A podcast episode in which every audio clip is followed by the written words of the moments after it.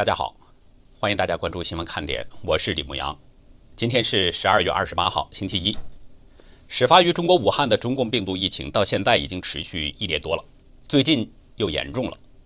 人们都希望随着新年的到来，让所有的烦恼都随之而去，但是却发现情况越来越糟糕了，而且二零二一年可能会更糟。今天的节目中，我们要谈谈法国的预言家诺查丹马斯在他的预言书《诸世纪》当中所预言的景象。全世界在二零二一年可能会面临着更多的苦难。不过呢，在谈这部分之前，我要先说说苦难的根源。另外，今天也会说到美国的大选情况。一个是南卡州立宪党副主席、联邦参议员竞选人比尔·布莱索，他为川普支招，只有一个选择；另一个呢是民主党出现了内讧，极左派开始逼宫了。节目开始呢，我先澄清一个问题。最近一段时间啊，YouTube 上出现了一个叫“今日最新消息”的频道。这个频道总是使用一些耸动的标题吸引人们眼球，但是点进去之后发现呢，它使用的视频很多都是新闻看点的视频，也有其他兄弟频道的视频。这个频道严重侵犯了新闻看点的版权，并且歪曲了新闻看点的原意。我们已经几次向这个频道提出了警告，但是呢，这个频道依然在盗用我们的节目，所以我们在此声明。将会追究今日最新消息的责任，同时也提醒所有的观众朋友，这个频道不是新闻看点的分支频道，这是恶意对我们侵害。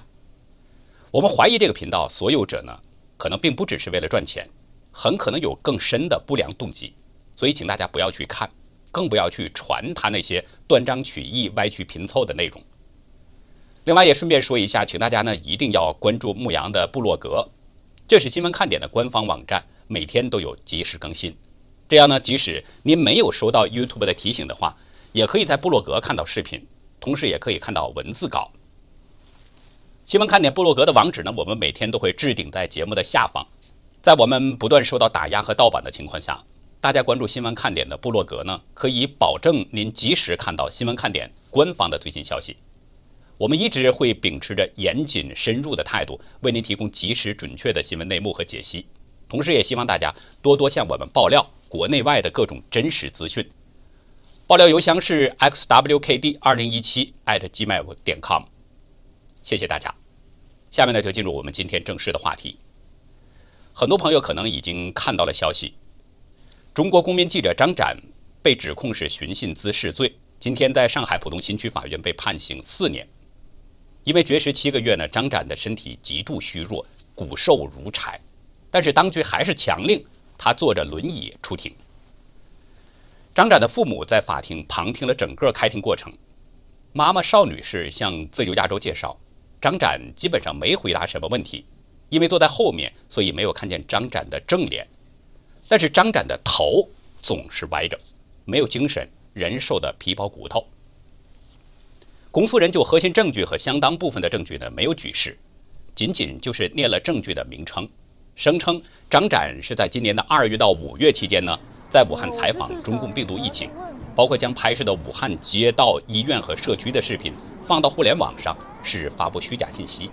这不禁让人质疑：既然拍摄的是街道、医院和社区，没有经过剪辑修改，如实的在呈现着原貌，怎么会说是发布虚假信息呢？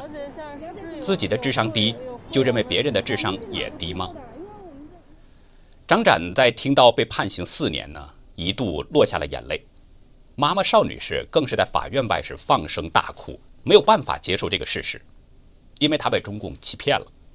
七个多月来一直在配合中共国保，不接受任何外媒的采访，但中共还是重判了她的女儿。张妈妈首次打破沉默，说中共是想置她于死地，他们不是判刑，他们这是想置张展于死地。因为张展的身体状况，他们很清楚。张妈妈说：“我以前没有配合律师，我是配合了警察。我觉得我上当了，没想到判的太重了。”张妈妈表示：“张展这种情况能不能人道一点？”作为母亲呢，自己的女儿身陷囹圄，没有不心疼的。所以我理解张妈妈的心情，也理解她的做法，希望用自己配合警察的方式换取中共大发慈悲，能够高抬贵手。其实这正是中共的邪恶所在。中共警察就是利用人们这种心理，欺骗人们，争取宽大处理。实际中共就是怕张展这个事儿有太多人关注，怕国际影响太大，在人们的关注之下不好下杀手。所幸张妈妈现在已经看到了问题的严重性，中共就是想置张展于死地，这才接受外媒的采访，揭露中共的丑陋与邪恶。其实呢，对中共揭露的越彻底，张展受到的折磨可能就会越轻，因为邪恶是怕见光的。张妈妈呢，本来是想找律师，但是门口有很多警察，结果被冲散了，电话也打不通。自由亚洲记者也拨打了代理张展案的两位律师的电话，但是。张科科和任全牛两位律师的电话始终无法接通。上个周五，张科科律师呢曾经见过张展，随后他公开表示，张展已经非常瘦弱，受到与被关前的照片相差非常大。他写道：“上周任全牛律师已经来见过，说见到张展已受到脱相，我还略觉夸张。没想到我在见时，竟然近乎如其所述。张展的案子牵动着许许多多民众的心。”开庭当天，有很多各地的民众是前来声援张展，这对中共来说是绝不能忽视的大事。在开庭前，警方如临大敌，不仅有着装的警察驱赶民众，还有大量的便衣部署在现场。前一天从甘肃赶到上海的维权律师李大伟，在法院外被警察给带走了。他本来是要进入法庭旁听，但是警察不允许，说必须要法官同意才可以进去旁听。上海维权人士沈念秋介绍，地铁出口和法院门口全部都是警察和便衣警察。湖南株洲公民何家维被警察关押在世纪广场派出所，记者也被抓了一个。现场人士介绍，还有不少的外媒记者被带走问话，包括路透社的记者和日本媒体的记者等等。当局神经紧张，其实这并不是什么重案大案，张展只不过就是对外披露了疫情真相。今年二月。在中共掩盖疫情真相的情况下，中共病毒在迅猛蔓延。毕业于西南财经大学的张展呢，不畏个人危险，只身前往疫源地武汉进行实地采访。他拍摄下大量关于武汉疫情和民众生活的真实视频，发布在个人 Twitter 和 YouTube 个人频道。张展拍摄和发布的这些都是最真实的一手信息，但这是中共一直在极力掩盖的，不希望外界了解武汉的真实情况。因为那是中共的秘密。五月十四号，上海警方在武汉宾馆将张展跨省抓捕，第二天就以涉嫌寻衅滋事罪刑事拘留，然后六月十八号被正式逮捕，八月十八号被起诉。张展在被关押期间，还曾经遭到灌食等等折磨，但是他宁死不屈。他曾说：“当然应该寻求真理，不计成本的寻求真理，一直是这个世界最昂贵的东西。”它就是我们的生命。张展还说过，这个国家的问题是制度的问题。我觉得应该勇敢下去，应该坚持下去。自由从来都不是免费的。我希望这个国家改变。武汉学者、独立纪录片导演艾晓明，他在网络上写道：“如果要追究责任，多少人、多少机构负有重大责任呢？那对八位吹哨人的训诫和处罚。”那全国电视频道滚动播出的惩处造谣的消息，那令万众痛悼的医生的名字，那无助的哭喊、嘶鸣、崩溃、肝肠寸断的亲人之死，哪一份责任轮到一个普通公民张展来负呢？除了张展之外呢，其实我们还知道，同样是律师出身的公民记者陈秋实，还有武汉公民记者方斌，也跟他一样。有消息说呢，陈秋实现在是在青岛被软禁，而方斌至今。没有任何音讯。重判报道疫情真相的张展，中共已经不怎么再在意外界怎么看待这件事儿了，也不在意外界是不是斥责他残忍嗜血。因为就在张展被判刑的同时，有“魔都”之称的北京，疫情越来越严重了。路透社报道，北京各个城区昨天都接到通知，要求各部门进入紧急状态，在出现确诊病例的城区实施封闭管理。清华大学现在已经发出了通知，未经学校批准，教职员生不得出校门。想进入校区，必须提供证件和七天内核酸检测阴性证明。出现确诊病例，进入战时状态的顺义区，当局已经要求顺义区的居民要足不出户，尽量减少流动。目前呢，已经完成了一百二十万七千六百五十七人病毒采样，当局说已经有九十万一千二百零六人的检测结果呈现阴性，但是中共的数字向来是掺水，所以真实情况值得怀疑。与顺义相邻的朝阳区也检测了二十三点四万人，朝阳区政府已经下令，凡未得到阴性测试结果的人员一律不得出行。北京市政府呼吁所有的公务员。从新年到中国年都要避免外出，就是说老家是在外地的，过年期间也不能回原籍过年。北京疾控中心还要求非必要不离京，但是当局没有说明什么情况才是必要的情况。当局的这种处理措施，相当于是把北京城给封闭了起来，所以也可以看出北京的疫情已经不容忽视，也无法再轻描淡写了。魔都的疫情越来越严重，大家或许可以关注一下病毒什么时候真正的认祖归宗，攻入中南海？那可能就是在剔除中华民族身上这个最大的毒瘤。其实中共这颗大毒瘤早就应该被剜掉了，它多存在一天，中国百姓就多遭一天的罪。中共国家卫健委通报说呢，昨天全国新增了二十一例确诊病例，其中包括内蒙古六例、浙江三例、上海两例。北京、天津、广东和四川各有一例。目前呢，中国现有确诊的是三百三十九例，与之密切接触者呢有九十万一千五百一十七人，接受医学观察的有一万一千七百九十七人。当局宣布，新年和中国年期间，原则上不举办各类庙会、大型群众文化活动、大型演出、游园会和联欢会等节日文化活动。据北京日报报道说。大裤衩的电视塔景区取消了跨年灯光秀，北京欢乐谷今天开始暂停开放夜场，并取消了跨年音乐会。戒台寺取消了跨年敲钟祝福活动。上海龙华寺呢，将传统的跨年撞钟活动改为了线上直播，从十二月三十一号下午四点半开始不对外开放，持续到一月一号上午的七点。此外，江苏南京鸡鸣寺通知不举行任何跨年活动。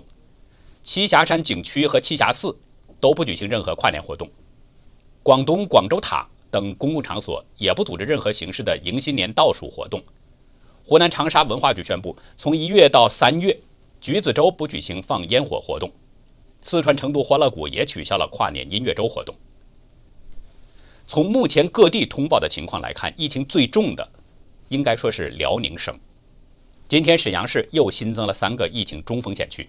分别是皇姑区基业百花园小区、化工小区和于洪区中海城星座小区。截至目前，沈阳共是有五个疫情中风险区，也是辽宁全省中风险地区增长到了十七个。除了沈阳这五个区之外呢，大连还有十二个。大连的中风险区都在金浦新区。大连的官方微博披露说。昨天确诊病例当中，有一名只有十八个月的幼儿。这名幼童的母亲是保险销售员，已经被确诊。之前二十到二十四号这段期间，这对母子一直没有外出。在二十五号被一起转到了隔离酒店，昨天同时检测出阳性。还不到两岁，就遭受病毒的折磨，这是中共造下的又一桩罪恶。人们很想知道病毒究竟是来自哪里。为什么中共直到现在还掩盖着真相？前不久，英法两国媒体都把镜头对准了云南的蝙蝠洞，希望找到病毒源头之谜。二零一二年的四月二十五号，云南墨江县通关镇有一名四十二岁的男子连续咳嗽了两周，并发高烧、呼吸窘迫，随即被送进了昆明医院。随后呢，又陆陆续续有五个人出现相同的症状，也被送到医院。这六个人。都出现严重的肺炎症状，胸部扫描显示双侧肺部受损，伴有磨砂玻璃浑浊。这些症状都是今年全球流行的中共病毒的典型特征。其中三名患者呢还出现了血栓的迹象，这也是中共病毒并发症的特征。住院前，这六个人都在通关镇一个废弃的矿场工作，长达两个星期。这个矿场里面有许多的蝙蝠。其中三人呢，在住院后不同时间先后去世了。两个最年轻的住了一周之后脱险，另外一个住了四个月才出院。这起事件之后，武汉病毒所就开始对这个矿洞的蝙蝠进行取样。BBC 报道，在接下来的三年，曾经多次走访矿洞，并且检测出了二百九十三种冠状病毒。但是，除了一篇简短的论文之外，几乎看不到他们发表收集到的病毒的考察信息。法国国家科学研究中心病毒专家艾利安·德克罗利更揭示出了一个令人恐怖的问题：这个武汉病毒实验室里面还保存着从墨江矿洞收集的另外八种没有发表的。SARS 型冠状病毒，竟然没人知道它们的存在。法国《世界报》询问了几位科学家，都在质疑武汉病毒研究所保留的未发表的病毒序列现在在哪里呢？我们也想问，中共隐匿病毒序列还要干什么呢？一个中共病毒已经使生灵涂炭，全球有一百七十七万多人死去，灾难还在持续当中。而中共还在隐匿着更多的病毒，这个恶魔究竟要干什么呢？这是每一个人都有必要深思的问题。其实，只要静心的想一想，可以发现整个世界各种问题的源头都跟中共有关。首先就是这个肆虐全球的大瘟疫，这是因为中共隐瞒疫情真相造成的；另外，世界假货泛滥，那是因为中共鼓励造假造成的；再有世界各国的腐败。背后都有中共的鬼影等等，所以中共本身就是个问题。当今世界必须要解决，如果不解决中共的问题的话，后面不知道还会有多少灾难。法国预言家诺查丹马斯在三百多年前写下了《诸世纪》这本书中预言，二零二一年全世界都会面临更多的苦难。第一个苦难就是病毒。书中预言，二零二一年呢，会有科学家制造一种生物武器，而这个武器会制造出一种可怕的病毒，把人类变成僵尸，进而灭绝。书中描述的情况很可怕，他预言年轻人会越来越少，半死不活，许多父母死于无尽的悲伤中，世界将不复存在。诺查达马斯并没有明确指出这种病毒是什么，没有指明是不是就是当今全球大流行的中共病毒。但是现在这个中共病毒不仅仅在全世界范围内传播，而且南非、英国、尼日利亚等等都发现了新的变种病毒。南非科学家认为，南非发现的这种变种病毒可能更具传染性，对年轻人影响更大，对疫苗的耐药性也更强。《诸世纪》当中预言的第二种灾难就是饥荒。书中提到，2021年的大饥荒规模极大，前所未有。将在越来越频繁的地震灾害与病毒传播之后发生。大家可以回想一下，今年发生在中国大陆的各种天灾人祸，还有夏天的那场大洪水，使很多地方是颗粒无收。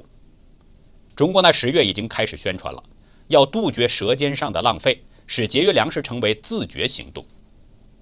我们一直在说中共有个毛病，他一直都强调是缺啥喊啥，所以粮食问题。大家应该认真思考一下。此外，诺查丹马斯还预言到，明年将会发生对地球形成巨大破坏的太阳风暴等等其他几种灾难，都是令人触目惊心的。我希望的这些预言全都落空，灾难远离人类。但是不能不说，他的预言和印度小男孩阿南德之前的那个预言是有些重叠的。阿南德在十一月曾经预言，本月十九号到二十八号，今天是最后一天。说，在这一段期间当中，木星和土星相会，这个八百年一遇的天象可能会对地球带来负面影响，包括战争、免疫力崩溃、第二波中共病毒疫情、经济崩溃等等，甚至连疫苗也可能会产生问题。他说呢，直到二零二一年的十一月，这些天象变化引发的灾难才会逐渐消失。所以，我希望各位朋友呢，无论如何也要加强自我保护。保持内心的一份善念，特别是我反复提醒过大家，现在是天灭中共的时候，大家一定要远离中共，从内心真正唾弃这个邪魔乱党，这或许呢就能帮助您平安的走过这段艰难的岁月。牧羊期待着您和家人都能够平平安安。接下来呢，我们来关注一下美国大选的情况。昨天，川普总统第四次转推了同一个视频，窃取美国的阴谋，并且说必须要看。这个十八分钟的视频呢，揭示了左派政客、媒体还有科技巨头控制舆论和思想，联手窃取了二零二零年美国总统大选，并且直指这一切的背后黑手就是中共。四次转推同一则视频，这在以往还没有过。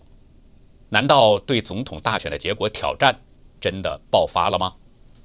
我们知道，在圣诞节之前，川普团队律师朱利安尼就在视频中说，圣诞节后开始将爆发对总统大选结果的挑战。他说，人们看到川普的证据后，这个国家感到非常震惊。不知道川普这四次转推同一的视频是不是就是爆发的开始？也不知道川普团队将如何挑战大选的结果。如果仅仅是曝光一些证据呢？在美国司法已死的情况下，能不能推翻民主党作弊出现的结果，很值得怀疑。因为川普阵营现在不缺少证据，证据和宣誓证人已经很多了。只要有一个被司法部门证实，就不会是现在的情况。南卡州立宪党副主席、联邦参议员竞选人比尔·布莱索似乎看到了问题的实质，他认为中共干预大选是肯定的。他对大剧院表示，唯有军事法庭才可以修复美国大选，唯有川普总统才能启动军事法庭，唯有军事法庭，川普才可以拯救美国。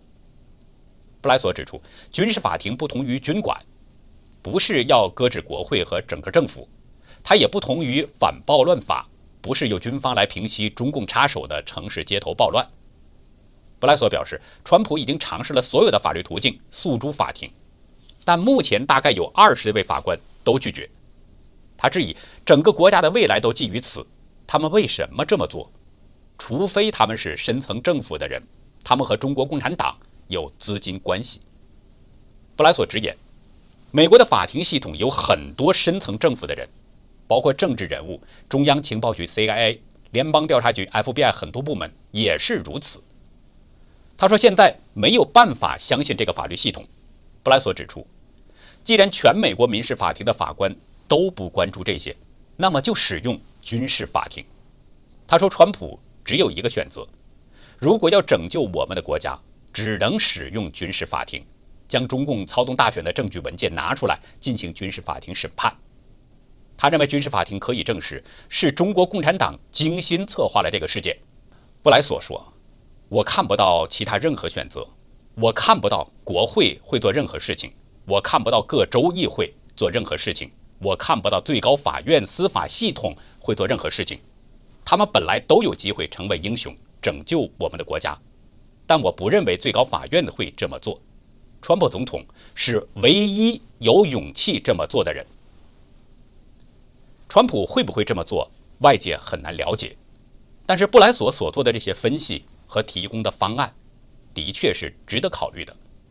现在距离一月六号的国会联席会议已经进入了十天倒计时，距离一月二十号总统就职典礼还有不到一个月。可以说，现在这段时间对川普一方是越来越紧张了。川普会不会拨乱反正呢？我们一起静静的观察。总统大位花落谁家还不明确，但是在国会议员的改选上，民主党显然是受到了挑战。可能是因为这个原因吧，民主党内部已经出现了内讧。前几天有推特网友呢就说得到内部消息，民主党内部因为争夺权力而发生了内讧。但是因为左派媒体都在掩盖真相，所以我们一直没有在媒体上看到这些相关的消息。终于呢，这个消息被《纽约邮报》给证实了。来自纽约州的民主党议员 AOC 正在考虑在下一次初选当中挑战目前的参议员。少数党领袖舒默，纽约州民主党委员会主席雅各布表示，AOC 这么做是野心大于需求。AOC 在十六号曾经接受采访当中表示，不会在众议院待一辈子。我们换句话说，他的这个说法就是可能已经把目光投向了参议院。川普也曾经表示过，说 AOC 以舒默之争，说呢，AOC 可能在二零二二年的党内初选当中。会给舒默好看。AOC 在对 Newsmax 表示，现在到了现任众议长佩洛西和参议院少数党领袖查克·舒默应该下台的时候了。直接就把矛头指向了民主党参众两院大佬。他认为，在今年大选当中，民主党在国会议席争夺当中遭遇了严重的挫折。虽然最终勉强保住了参议院多数党的地位，但丢失了九个众议员的席位，而且抢夺参议院控制权的计划也碰了壁。他抱怨佩洛西没有现实的替代方案，指责佩洛西没有给极左派提供更多的职位。他还表示，民主党内缺乏对下一代领导能力的培养，导致那些才华横溢的新移民离开国会。或者竞选州议员，所以呢，他认为需要转移权力。他的这些说法，有人质疑他可能是要角逐众议长，但是 AOC 很快就否认了。他说：“众议院非常复杂，我还没有准备好，不可能是我。”那好，以上就是我们今天节目的内容。如果您喜欢新闻看点，请别忘记点赞订阅，并记得把它分享出去。真相对每一个人都至关重要。今年的大选结果呢还不明确，人们关于川普的争论呢还在进行当中。在今天的会员区呢，我们来听听大陆学者对川普的评价。欢迎您到优乐客会员区来了解更多。感谢您的收看，再会。